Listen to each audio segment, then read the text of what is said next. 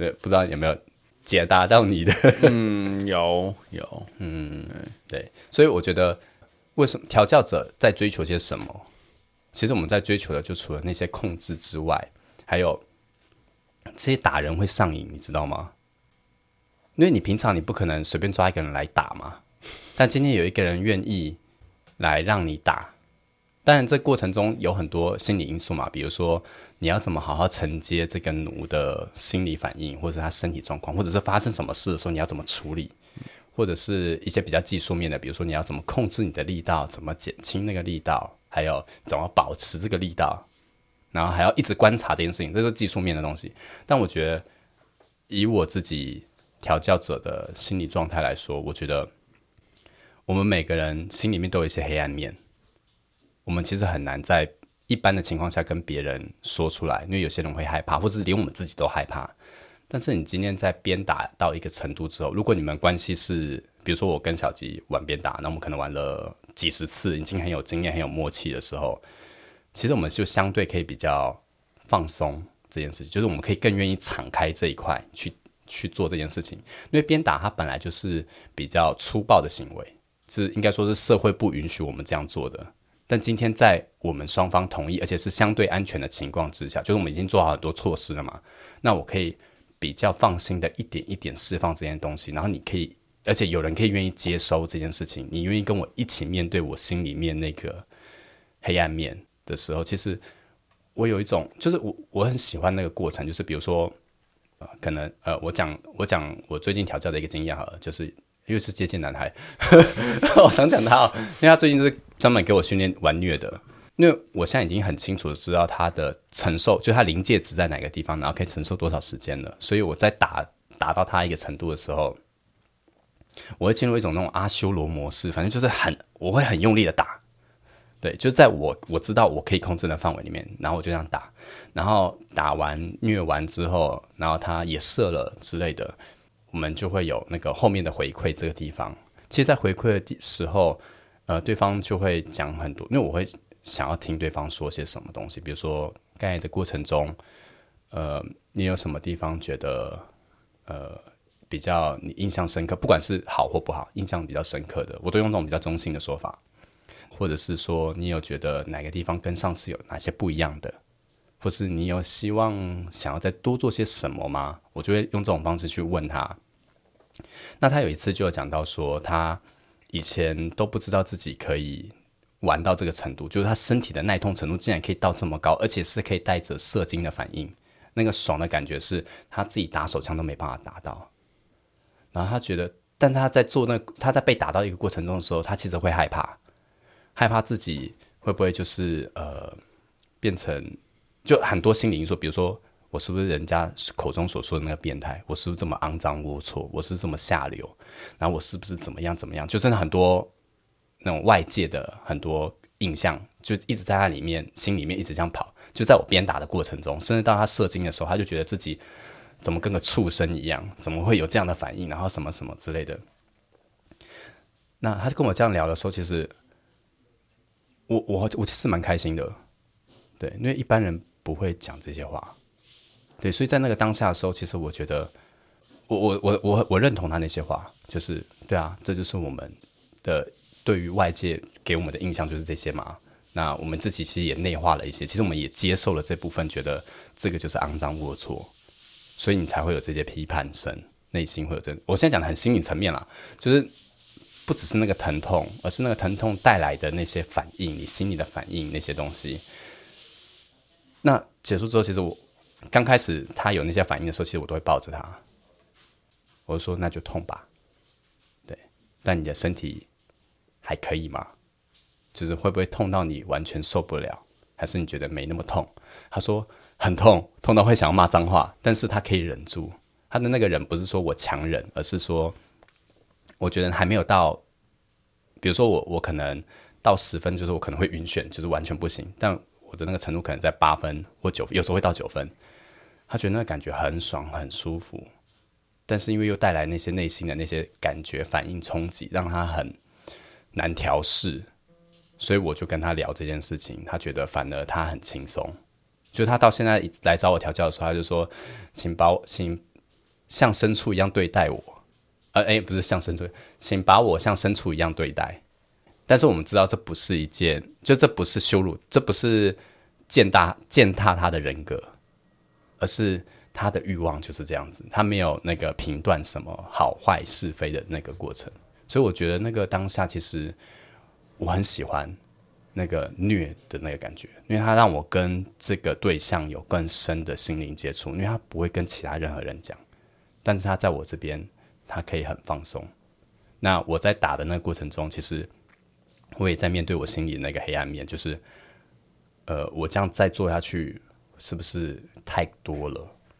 但是这个奴他给我的反应是可以，我还可以，我还想要更多，你能不能再给我更多？那但是取取决于是我要不要给更多嘛？但但是。因为他都还没讲出安全字，然后我又一个一个时间，我还我都会再跟他确认一下。比如说我要再增强两个幅度的强度的时候，我就会先问他，我们要再加强了，你可以吗？或者他有时候会主动做一些，比如说踩地板的动作，我就知道他想要更多。但是我就会去评断他的反应，他的感觉，那个有很多技术面的东西啊。但是那个感受就是，它可以让我更放出我内心的那些黑暗的东西。就比较粗暴，比较暴力，对很多不满、很多情绪宣泄。比如说，可能大家可能在上班的时候，可能想要揍老板，跟老板讲了一些，或主管讲了一些很靠背的话，你会很想要真的揍他一拳，但你不可能真的揍下去嘛？但你今天你有机会可以揍一个人，你一定会把很多情绪投射在那个情境之上，但是你还是要控制那力道啦。就有人可以承接这件事情，而且是而且他承接的过程中是可以带给他愉悦的。你的愤怒会让人家愉悦。那个爽感真的是很难比喻，对，但很多安全的措施要做啦，就是刚才讲那些嘛，沟通啊什么什么的。但就是你只要做好那些东西，你也有好好的清醒的在进行这件事情的时候，我觉得它可以让你抒发很多东西，你会更觉得你在做你自己，而不是在一直在穿着一种保护色，或者伪装成某个样子。我觉得这是在我觉得在玩鞭打。或者是虐的时候，啊，鞭打比较接近啊，因为鞭打有一些不可预测嘛，所以它有一些突然发生的意外之类，那个感受其实让我觉得，呃，我在做一件有风险的事情，我在做一个冒险的事情，然后有人在陪我一起冒险，然后我们最后一起达到了一个地方，我觉得那个感觉让我非常非常的着迷。我们要结局结束吗？没有，我我觉得我觉得好很，而且因为我觉得听起来很棒啊。像你说，是愿意去面对真的自己的感受，对那当然说，外界眼光，我有时候觉得就是他们屁事，或叫他们去死。所以我觉得其实真的你能找到自己喜欢的，对，而且有有人可以跟你 match 去互动啊，去尽情的享受这样的一个互动模式，所以我觉得很棒。哎，不，而且其实我觉得这跟我原本。对这一块的想象，我觉得应该差很多。要刷你三观吗？算是吧，就是对，跟我原本想象完全不一样。嗯，就是对啊，因为我觉得你那时候刚开始问的那些问题，就是就真的是讲中间那一段啦，就是虐的那一段嘛。对，大部分只是看到那一些。对对对。那我觉得我自己，我自我自己一开始的时候，其实也是看到就是那一段。嗯。那只是玩了这么多年，有一些奴会提出一些要求，比如说希望虐嘛，或者鞭打，然后加上我朋友让我看到了那一场之后，那个也是刷我的三观的一次，那个是刷我三观，我就觉得，看我应该要培养几个什么一号的奴啊，什么之类的，然后他们就是在我旁边背着，就是比如说我今天，比如说我随便举啊，就比如说我今天拿你。你今天比如比如说你想找我调教啊，那我知道你后面是可以玩的，我就是打你屁股，一直打打打打到一个什么，就是说一号奴去干他，然后干到一个差不多累的时候，好，我继续编二号奴上，我就觉得干这个画面真的超变态，超爽的。天啊，我觉得你的内心嗯真的不错，怎么了吗？我很黑暗，很棒。我本来就很黑暗，就是我一直给大家一个错误的印象，就是我很温柔。好了，我很温柔，没错，但是我很变态。变态其实是好事。对我哦，我老公很常说我是变态，我就说哦，这再说再多说几次，我 超爽。对，变态很好，变态很棒。嗯，对。所以我觉得那个怎么会找这？就是我觉得那个。虐跟被虐为什么会喜欢这件事情？我觉得这是我的感受啦，至少玩了这么多年，还有那些奴给我的回应，或者是我看过别的主人们的调教，他们给我的感觉，他们就是如果是一场好的调教，通常，呃，通常都有回馈这件事情嘛。我通常都会听到，呃，像我朋友的调教，就是我会听到那些奴，我就说，比如说像那个被打屁股，然后又被干的那个，然后最后射了那个，然后就我问他说，呃，那我们就结束完就吃饭，我就跟他说，我说你刚才这样打，那时候我还很嫩嘛，就问了很多白痴问题，但但我就那时候我问他说，你说你刚才那样那样子玩，你的感觉是什么？为什么你可以这么嗨？你不会痛吗？然后他就说，他说。我知道主人会会帮我照顾好，对，而且他有让我可以跟他沟通的机会。然后最后他讲了一句话，他说：“那个感觉很痛，但是超爽。”他就讲了这句。然后我那时候就觉得，哦，所以要玩虐一定要痛，但不是痛到就是完全不能承受，而是是你真的要感觉到疼痛，而不是说打了之后你会觉得说。我觉得刚才那个调教没有很痛啊，我觉得这就是失败的调教，就失败的虐，嗯，因为你没有让他进入到那个痛的感觉，你只是拍他或者是捏他某个地方，那个不是，我觉得那不是不是一个好的调教。那我觉我那时候就那时候的给我的感觉就是一场好的调教，就是你一定要有一定程度的痛，而且这个痛是让被虐的人是真的感觉到痛的，他会有一点受不了。在那个区间里面，而不是说你完之后觉得哦，可以再更多，或者是说该太痛了，完全不行，没有这样，这样也是失败的，因为代表你没有抓好那个。但我觉得，呃，一定会失败啦。嗯，调教过程中一定会失败，失败是正常的。那我之前有听过一个，我忘记是书籍还是什么，有人说过类似的话，就是说调教中做的任何事情都没有所谓的错误。因为这些都是让你不断累积经验的那个养分嘛，这些过程。那真正的失败是你就这样放弃了，不管是放弃沟通、放弃关系、放弃尝试，不管是主或奴啦，就都一样，你放弃了这件事情。而是我们应该不断的去尝试，不断的去试错这件事情，你才会成长。但是要在你可以控制的风险之内。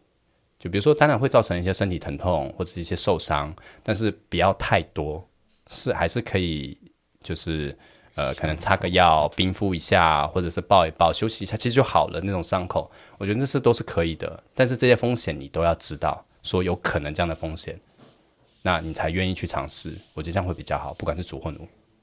嗯，你要说什么吗？为什么眼睛那么迷惑？那我在 在思考，就是就是感觉其实好像。某种程度上在调教，是不是想要试了？没有，近一点，近一点。还要不用？我说麦克风近，还好吧？啊，OK，可以，可以。没有，其实应该会觉得，好像某种程度上听起来反而会比说，就是可能情侣还要更深一层的，嗯，信任。对，听就听起来就觉得，对，还蛮嗯意外。我觉得，呃，很多人都哦，像我自己都会觉得说，主奴关系跟伴侣关系，它其实就是一线之隔，它的那个线是权力关系，因为你跟你的伴侣通常都是对等关系的，没有谁可以命令谁，两个是彼此乐意去付出、乐意去关心对方这件事情。但是主奴关系里面会有上对下，嗯，所以会有命令跟服从这件事情，你不会跟你男友或你的老公说或老婆说，给我跪下。啊，有可能会有，但 但不是一般的关系会出现的。对，这种就是所谓 DS 的部分了。对对对对对，所以我就觉得，呃，很多东西很接近啊，比如说信任、沟通，或者是你有很多很私密的事情，直接跟你的伴侣说，或者跟你的奴或主人说。嗯，对，我觉得那个程度是很接近的，只是通常要玩到这么虐的东西的时候。他需要更多的去面对那些黑暗面的东西，对，对他需要更多的强迫，更多的，因为你不可能自己完全有勇气去，很少人也会有勇气，就是完全去面对自己的黑暗面这件事情，可能需要有一个人陪，或有一个人去推他，他才有可能到那个位置。那伴侣也会有啦，但是不不是那种强迫，比较少面可是强迫的。能也不太一对。方方式，我觉得不太一样，可能也可以面对那个黑暗面，但是可能是互相鼓励、陪伴、支持这些东西。对，就是相对可能大家认定的是那种比较正向、比较温和的。嗯，那主奴就会比较那种刺激，比较多呃所谓的禁忌的东西出现。而且是那种比较能释放，真的去释放吧。因为伴侣就是通常都是一个就只就就就定了，但是主人你是可以去沟通，甚至去寻找。而且而且这让我想到一件事情，就是像现在很多人会讨论，比如说开放关系这件事情。那我觉得在进行，像我有我我跟我老公结婚了嘛，那我们算是开放关系吗？嗯，因为我们没有跟其他人发生性行为，然后也没有让其他人进入我们的关系里面，就是没有第三次、第四这样子嘛。但是在进行调教这件事情的时候，我也不会跟我的奴发生就是一零六九的性行为，也没有发生感情这件事情嘛，我没有想要跟他谈恋爱。但是在跟奴互动的时候，其实某一种程度就觉得他也像是在经历一种恋爱，只是那个恋爱很刺激啊。对，然后那个承诺、那个责任，其实也是在这个情境之下才会出现的。其实可能我们离开这房间就没了，就它不是一个持续性在我生活中不断出现的。我就觉得那个关系这样的互动对我来说是另外一种让我体验，呃，心里面很多想追求的东西，因为这些东西我可能没办法在伴侣身上得到，因为我不可能拿鞭子鞭我老公嘛，我可能会被杀，或者被被被控告家暴，对，然后所以，但是我可以在奴的身上获得这些东西。我觉得这对我来说，我我很我也很喜欢。为什么我很喜一直很喜欢调教的原因，也是因为这样子，就是它可以满足我内心很多我想要实践的一些很黑暗、很黑暗的东西。那这可能是我的伴侣没办法跟我一起面，呃，不是面对，一起不进行。对进行这件事情，因为他不喜欢，或者是他对这东西是无感。那我不可能找一个无感的人强迫他跟我一起做这件事情嘛。嗯，所以在透过那些奴，因为他们是愿意做这件事情的时候，跟我们他他跟我们他跟我一起去冒这个险的时候，我觉得就是我很快乐啊，我非常快乐做这件事。怎么聊那么远啊？就是聊到聊聊到就是主奴或调教者跟被调教者的关系嘛。对诶，其实那像刚刚提到所谓的开放式关系，嗯，呃，你跟你老公有在这方面有沟通好底线吗？有啊，那就是不能一零六九啊，但我本来就不一零六九，所以我没差。诶，那那那但我可以看别人一零六九，那你们有讨论过这个算是开放式吗？有聊过，那你们有就是定义好吗？就是说只要不要做一零六九就可以。然后呃，也没有感情上的纠葛啊，啊，对对对，是当然。对啊，因为不管怎么看，就是没有啊。可我蛮好奇的，对其他人来说，这算开放式还不算啊？如果以一般观点来说，其实这算是开放关系，今天有碰触因到，为因为我们在进行某一种性的活动，啊，因为这跟情欲有关嘛。对我把我把性的活性行为广泛到就是包含情欲流动或者是欲望这件事情，啊都算是啊不一定要，比如说口交或者是肛交或阴道交之类的。嗯，对。对啊，因为没事你也不可能去碰别人的什么先生或是太太之类的，对对？对对对对对对，所以这而且这是相对私密的东西，所以以一般的观点来说，这的确是我我觉得啦，就是符合开放关系这件事情。嗯对啊，嗯也是。嗯，但是这并不影响到，因为没有人真的影响到我们的生活状况嘛，比如说没有人介入这件事情，或者是干扰我们的生活。其实应该是说，开放关 开放式关系本来就有很多种不同的模式啦。嗯，对啊，那反正其实只要说真的，这种就是双方 OK，然后定好就是范围，然后跟而且像底线。像我老公有时候也会来看我调教啊，嗯，就要坐在旁边，然后看我们调教，然后继续划他的手机之类的，这个很常发生，所以对。我也曾经干过那种事。对，人做调教吗？对啊，就是朋友朋友找我，就是推诶、朋友希望我可以推荐人去调教他，嗯，然后我就第一次认识到我那个朋友的另外一面。对，对。哦，而且就是通常那种就是可能在网络上才看得到的，然后结果那一次就是玩就在身上写字啦，而且那时候我就是我原本就想说哦，反正你们就玩你们的。啊，我啊我朋友一来就是他需要有人就是想要找人调教他嘛，然后第二就是他也会，毕竟还是会怕，就是因为对他来说那是第一次，嗯，然后对方他也不认识，然后那时候我就在旁边画画的时候我说你你们就就进行，你们不用理我，然后偶尔就看一下哦好，然后后来我就觉得好了，两个进行的好像很 OK，我在旁边玩手机也觉得呃算了，我还是所以我就跑掉，跑掉没多久，好像就就被那个调教者就跑过来跟我说，哎，小姐姐，你来过来帮一下，我说要帮什么？他说那个女朋友说要要你帮她拍照，就。我就拿着相机在那边，拿着他的手机在那边帮孩子拍。哎，我都不知道这件事情。那你改天来帮我拍吗？可以呀，可以呀，对啊，让你看一看一些不同的，比如说像鞭打，嗯，也许你可以来现场看一看。真的，现场看感觉。我觉得很多东西就是真的是现场，或者是真的看到了之后。你会有很多新的感觉，因为每一个人调教的风格都不一样嘛，互动也不一样。那如果你可以在现场跟他们有一定程度的连接，或者是帮忙一些事情，像拍照也是嘛，你就跟他们有互动了。对，其实你会有更多，就是你就不再，你就不再只是，比如说看到网络新闻，嗯的那种想法。对，对你其实会有更多的东西，而不是只是说啊，他就是暴力，或者他就是怎么样。哎，这让我想到，我觉得其实或许之后我们也可以聊聊，像是羞辱跟像好像有的羞辱哎，哦是啊，好吧，但是很多人都说我平常讲话就在羞辱别人，你有嘴贱吧？也不是嘴贱啊，就是很多的，比如说像我有时候讲，有时候讲出一些话或命令的时候，对我来说，我我不会把它定义为羞辱，我觉得羞辱应该是那种你你真的在。污蔑他的人格这件事情的时候，我觉得才是羞辱。对我来说，我的定义是这样子。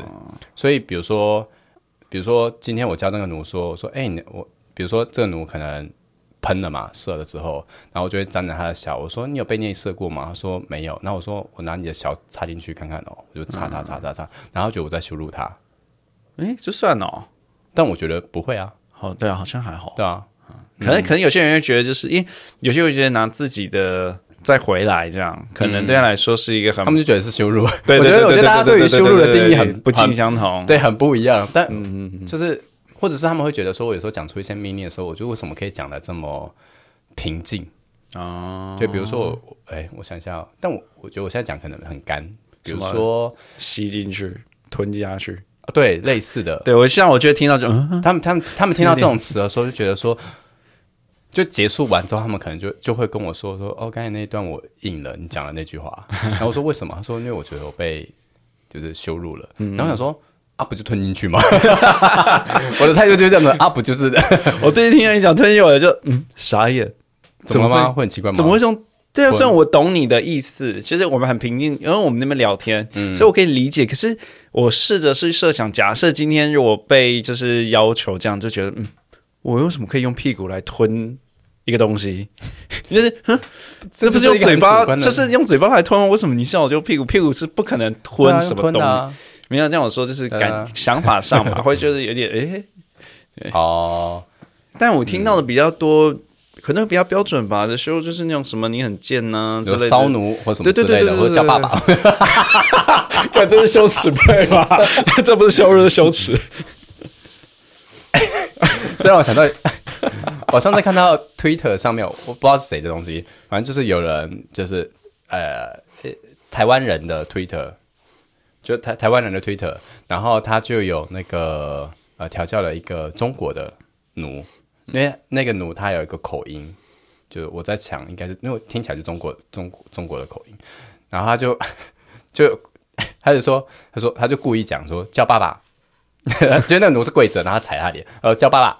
然后他就说：“爸爸，爸爸，瞬间笑场吧。”然后他的标题写的很靠背，就是说你那么爱叫爸爸，再让你叫的够。就他故意的啦，我觉得他是故意的，就是羞辱嘛，就是羞故意羞辱，我就觉得还蛮好笑的。嗯，这题外话，就是 anyway，就是还是我们讲到羞辱啊，反正就是我觉得羞辱很主观呐。嗯，然后开放式关系定义又。又是每个人，我觉得每一个当事，就是这个关系里面当事人能能有彼此的共识，我觉得这个关系就 OK。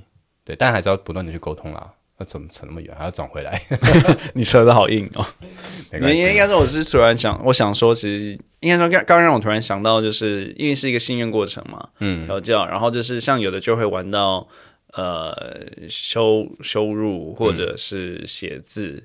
你一讲到我看我朋友那时候看我朋友被调教哦，对，然后就因为那时候就让我有点诶，他居然居然在他身上写字这样，他写什么？我好好奇哦，好像是见狗之类的吧。哦，好普通哦。哎呀，他第一他的第一次能到这样，我已经我已经已经我已经就是哇哦，很棒的。嗯，啊，那我们来改天找一集来聊这件事，可以可以啊。但我可能没办法讲出什么。那那那就你肯定要再找另外一个有有在玩这方面的，可以才能聊。我可以找，可以找，可以找。对，但那也是我第一次，因为通常顶多是网络上偶尔看到有人分享图片。对，那虽然我不能理解啦，但那真的是有人在我旁边这样子被玩，然后被被写字啊之类的。就那他当他当时有被蒙眼睛吗？有，哎，我想想看，我忘了耶，应该是有。那期间好像有拿下来。我我我建议在玩写字的时候不要蒙眼。哦，要让他看写了些什么东西。哦，所以可能要而且写在哪个部位，嗯，对，在镜子面前也 OK，嗯哼，对，这样的感觉会更冲击。嗯，这是某个人告诉我的，某个人之后再说，有机会邀请他上来再说。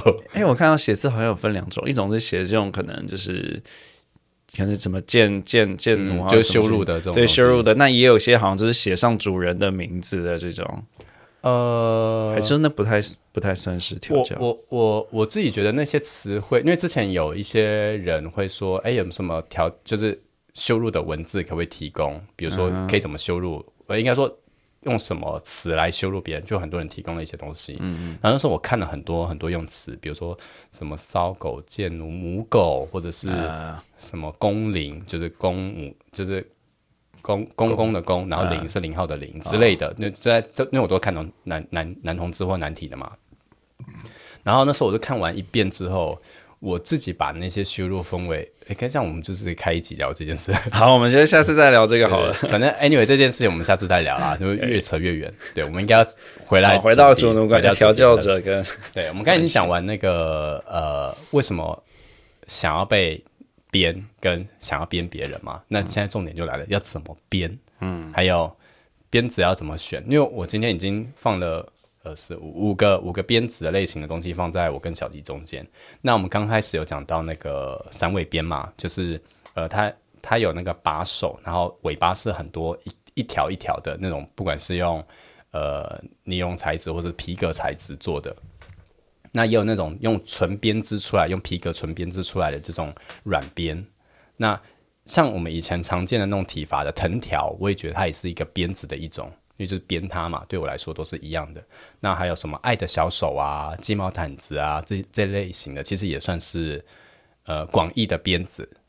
那现在问题就在于说，那我们今天要选择什么样的鞭子来编？因为你不可能一入手就全部都买了嘛，因为很贵，非常贵。如果你要买那种皮革那种更贵。那呃，我们通常在玩就是选择鞭子的时候，我们要先想一下，就是。你在哪一个空间跟环境下编？因为你编是要有一个半径空间的啊，你懂吗？就是你挥动的时候会有你的手臂长度跟你的鞭子长度嘛，它是一个空间的。所以如果你今天是在比如说你可能是在四平的，你可能在外面租房子，你可能在比如说像台北市，你可能做一个四平的小房间，你就不可能买一个比如说一公尺长的鞭子在里面编那。会一定会打到其他东西，然后会影响那个空间，所以你可能就要买短一点的，或者是买成像藤条，它的挥动空间就不用那么大。所以第一个重点是你要选择，呃，你要先知道你在通常在什么空间底下编。如果你在的空间是那种无限大的，或者是相对来说很大的，你当然可以买长一点的鞭子。所以这是第一个选择，就是呃，你的空间是在哪个空间？第二个是你要打多用力。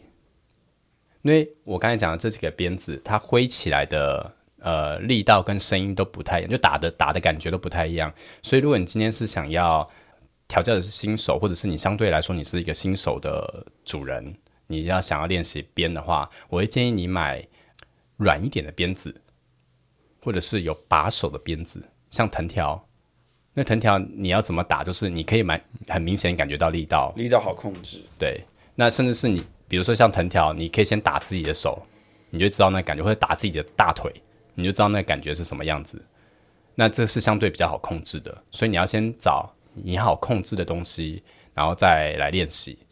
那通常如果你买那种比较长的鞭子，像是我刚才讲的那种软鞭、蛇鞭这种比较长的，那越长的鞭子它越难控制，它的力道也就越难控制。它可能可以打得很用力、很大声，没错。但是如果你空间允许的话，如果你是初学者，我不太建议买太长的鞭子，因为你会很难控制，你可能会打到别人或打到自己。所以你通常买短一点的。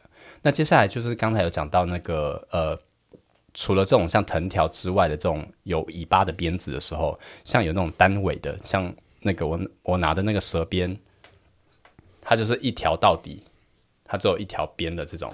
那它打的位置就是这个点，就是端末端，对，就是就末端，所以它的力道会很集中，它就它就打在那个点上面，所以会是痛就是一个点那样。对，痛的就是那一条，它打的是啪的一条。哦，然后会挥过去嘛？哦，对对，它会打一条，你就看到打下去是一条一条一条。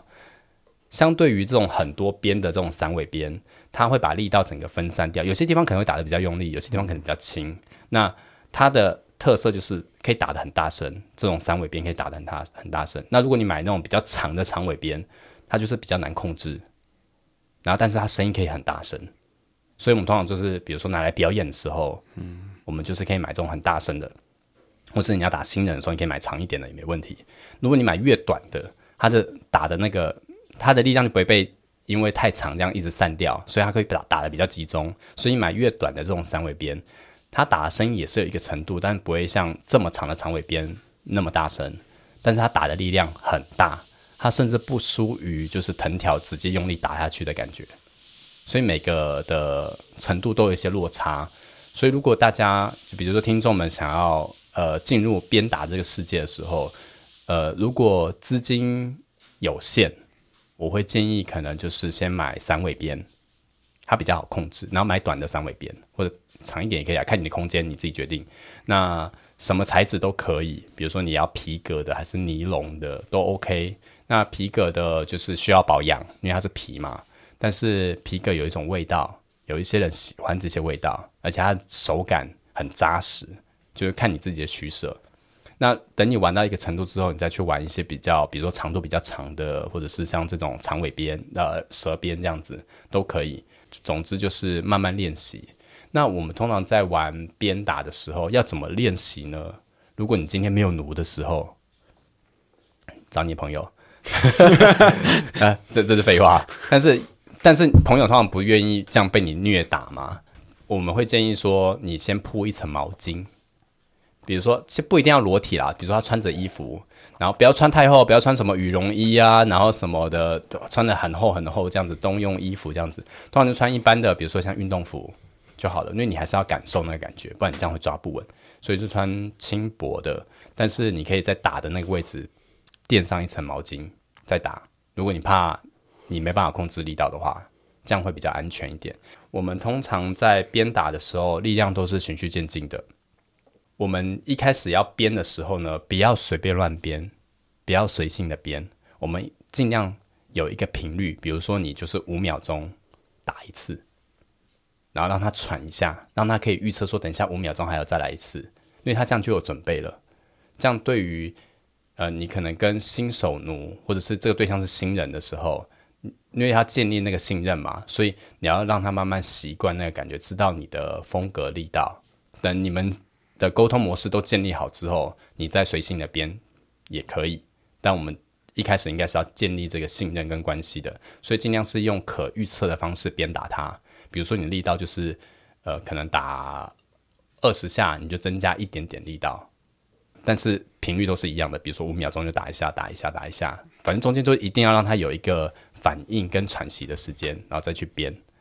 可能你每一次加两个力道或三个力道的时候。或者是五分钟编五分钟或十分钟，你就是十分钟可能太长了，五分钟你就停下来，关心一下他的状况。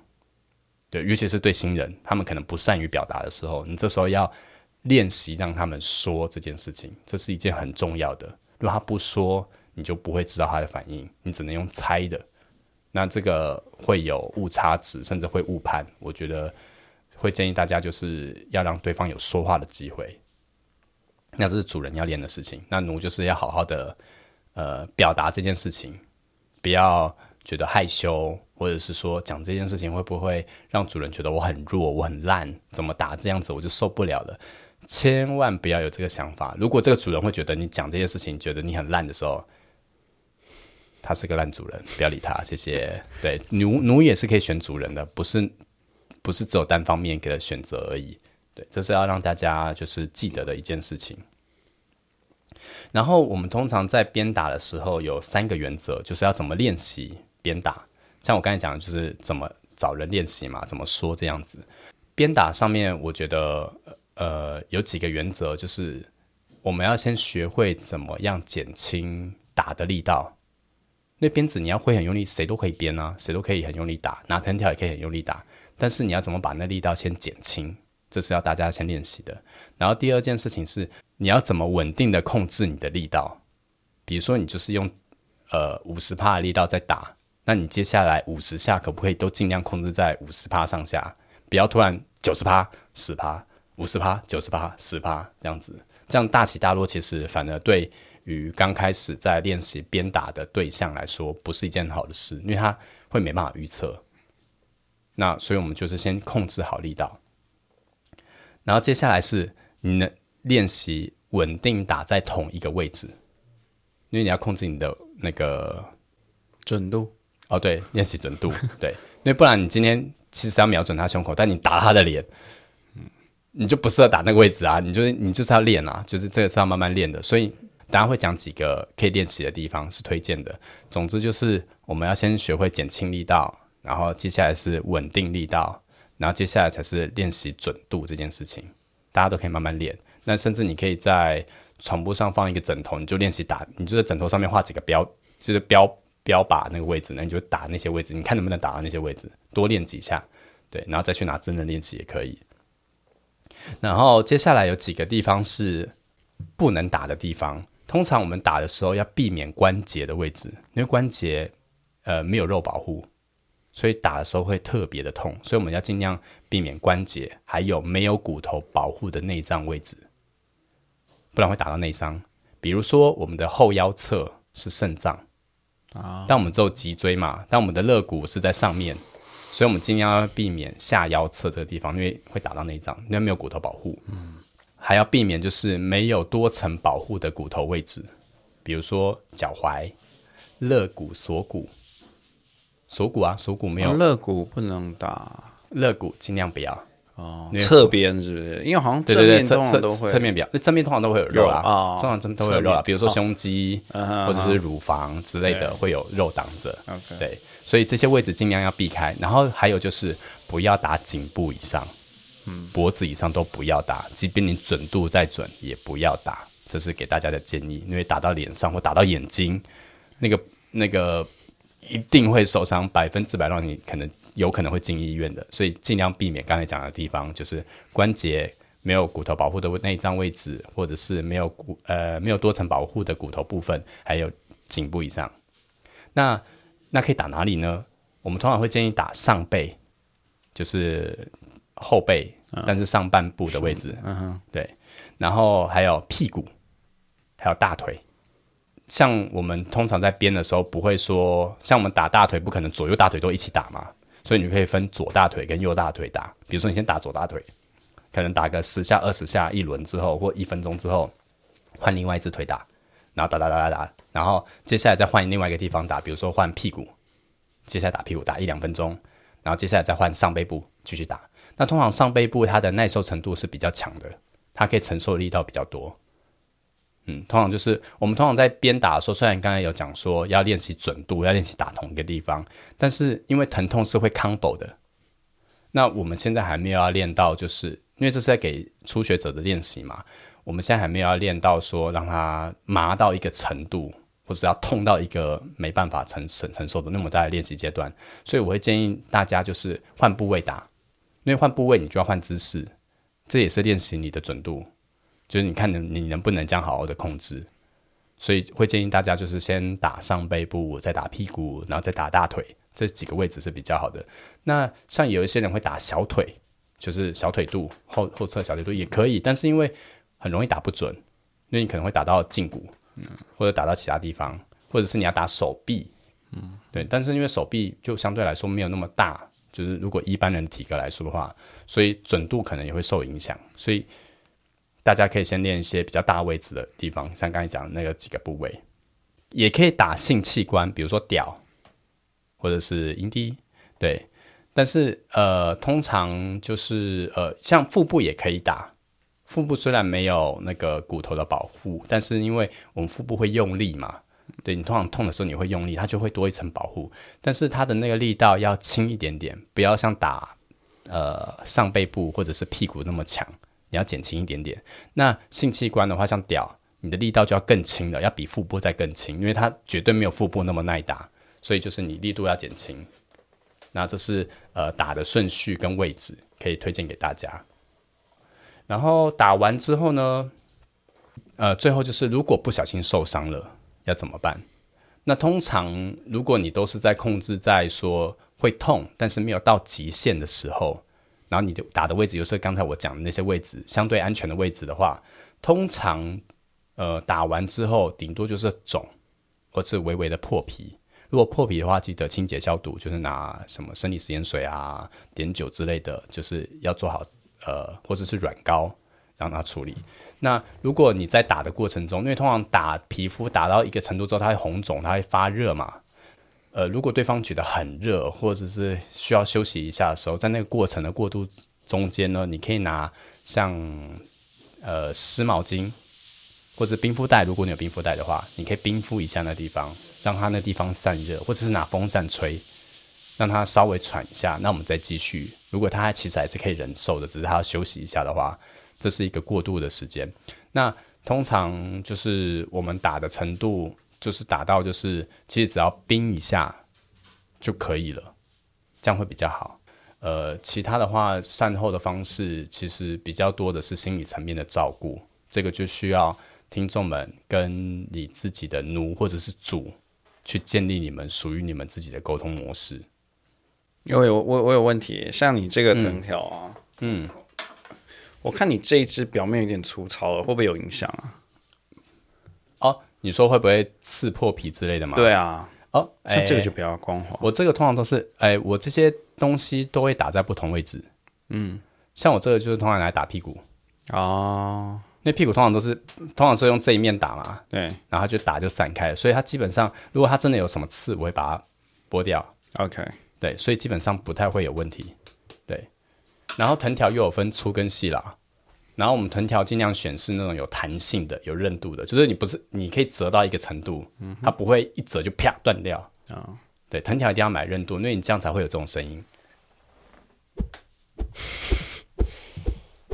好，所以是所以这个声啊声音这个声音是也很重要。对，其实鞭打还有一个很有趣的东西就是声音，因为有时候其实像。呃，藤条啊或鞭子，你不一定要打在弩的身上。虽然我们刚才讲说要有规律的这样打嘛，但其实有几下你可以打很用力，打在墙壁上，或打在地板上吓他。哦，对，给他有心理的压力，嗯，对，让他进入那种就是很紧张，或不知道等一下会不会那个声音就是打在我身上，但其实没有，就是你还是用稳定的声音打，只是偶尔会吓吓他。像我偶尔也会做这种事情，因为我觉得，当你今天要编一百下的时候。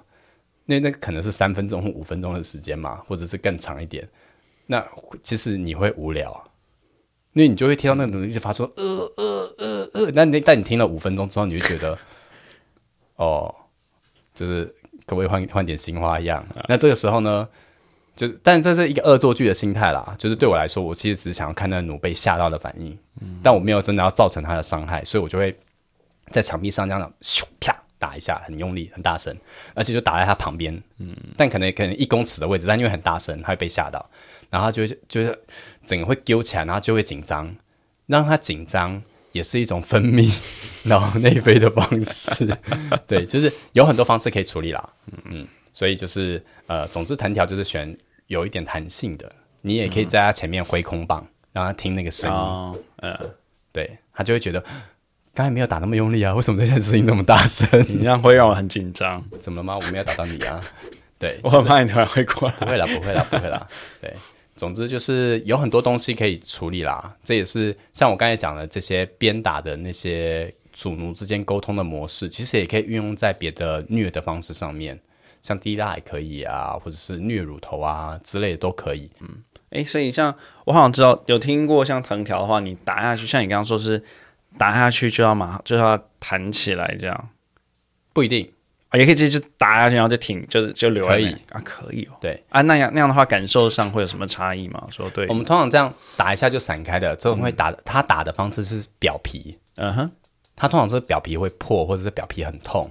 但是如果你这样打下去，停在那地方，它力量会吃进去，你会发现那个余韵是吃进去的，它的痛是更里面。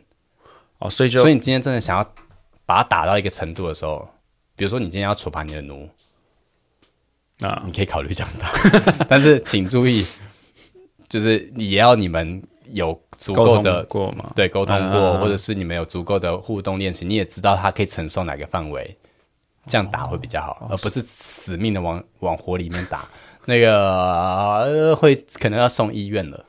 对，哦，所以打打表皮法也会不一样，这样。对对对对对。还有别的吗？如果以藤条这种来说，当然就是两种藤。条，呃，我觉得藤条还有一个好处就是它可以打一些凸出来的位置，像奶头、哦，龟头，嗯哼，它只要轻轻打，啊，很嗨。哦，对，它那个痛跟夹子的痛是不一样的，夹子的痛就夹在那地方，就是啊你会感觉到就是旁边都在紧绷，然后就是那个痛嘛。嗯但是这个痛是那种打下去之后它会扩散、扩散、扩散。那如果像我刚才讲的那种打法，打了就散开的这种，它就是表皮一直在痛，一直在痛，嗯然后是会扩散的痛。但你如果你打它就停在那地方，它是往就是这种往里面钻的那个痛，它是会吃到里面的。哦，所以。呃但不一定是每个人都适合，或者是那个奴就是喜欢，不一定。你可能要试试看，反正就多打，都从轻的力道开始打。那你不知道多要从多轻开始打，就先打自己。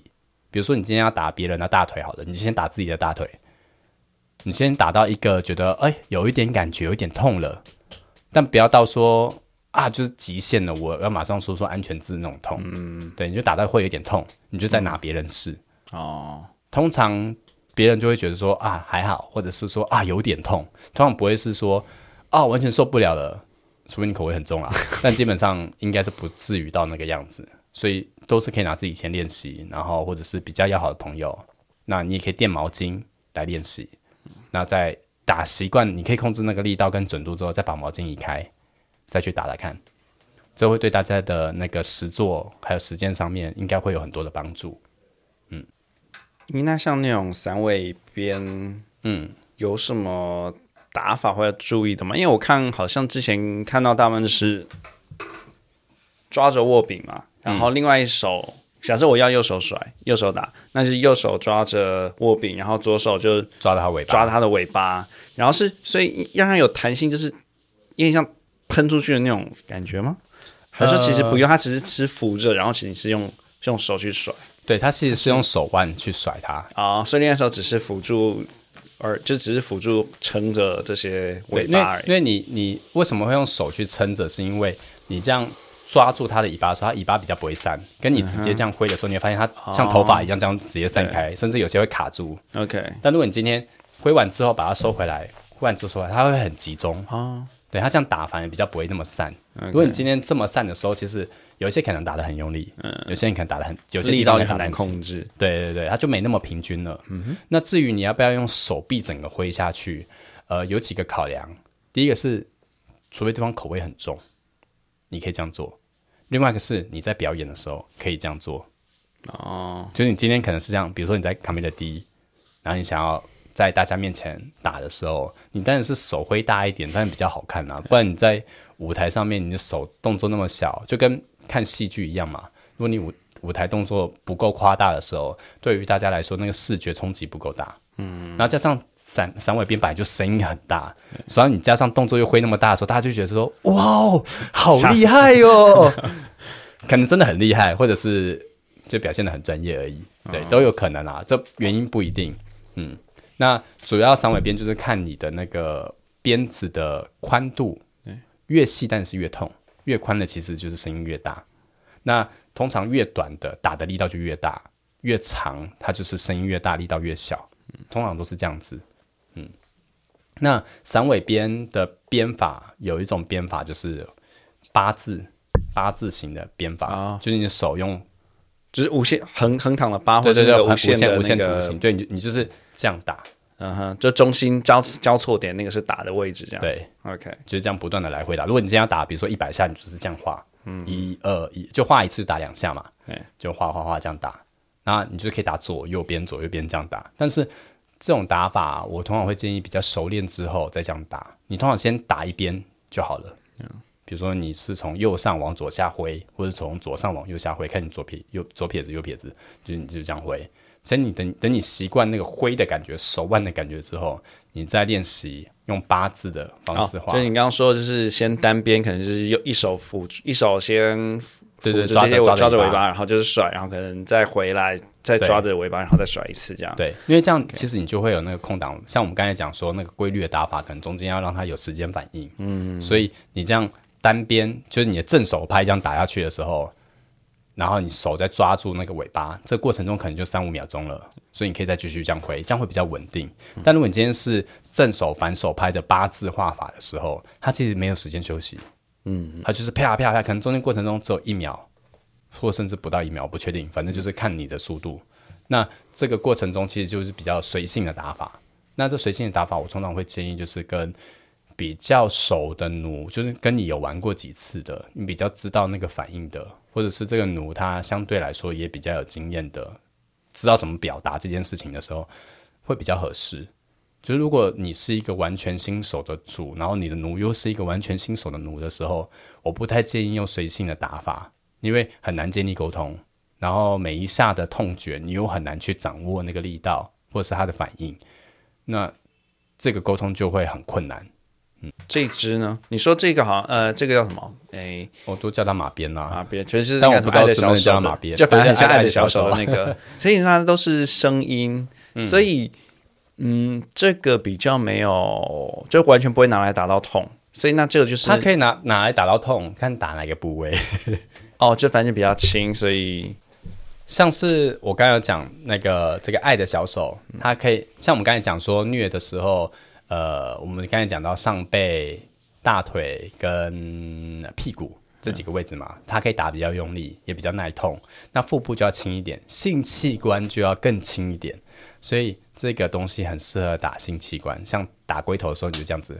哦，你龟头其实轻轻打就会很痛了。那相信大家应该有有一些经验啦，所以这样子，而且因为它这个呃爱的小手前面那个皮的那个位置，刚好是足够屌的那个大小，对，所以你这样打的时候，如果今天他是站着，哦随便啦，他站着或是坐着都 OK，反正他屌是硬着的时候，你这样打，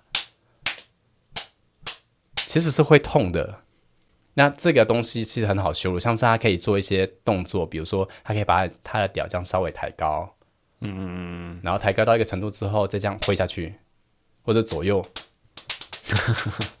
对，它也是一种乐趣。对，所以我通常拿这个呃爱的小手的这个鞭子，我就会拿来玩屌。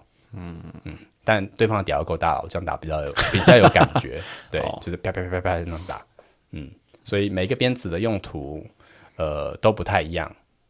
怎么办？想要拿一根回去试试看吗？好像我，哦没有，拿狗爸来练习，我被我被我被踢出家门。你就轻轻的打，你就这样子，你说哦，就玩一玩玩一玩就挑逗啊，先从挑逗开始啊，然后下次就再多一点，下次再多一点，然后一年之后就是 可怕表示，下次不能他说你再来聊，下次就到底就不能再在这边聊了在学些什么东西？对，大概是这样啦。嗯嗯，那希望对大家有帮助。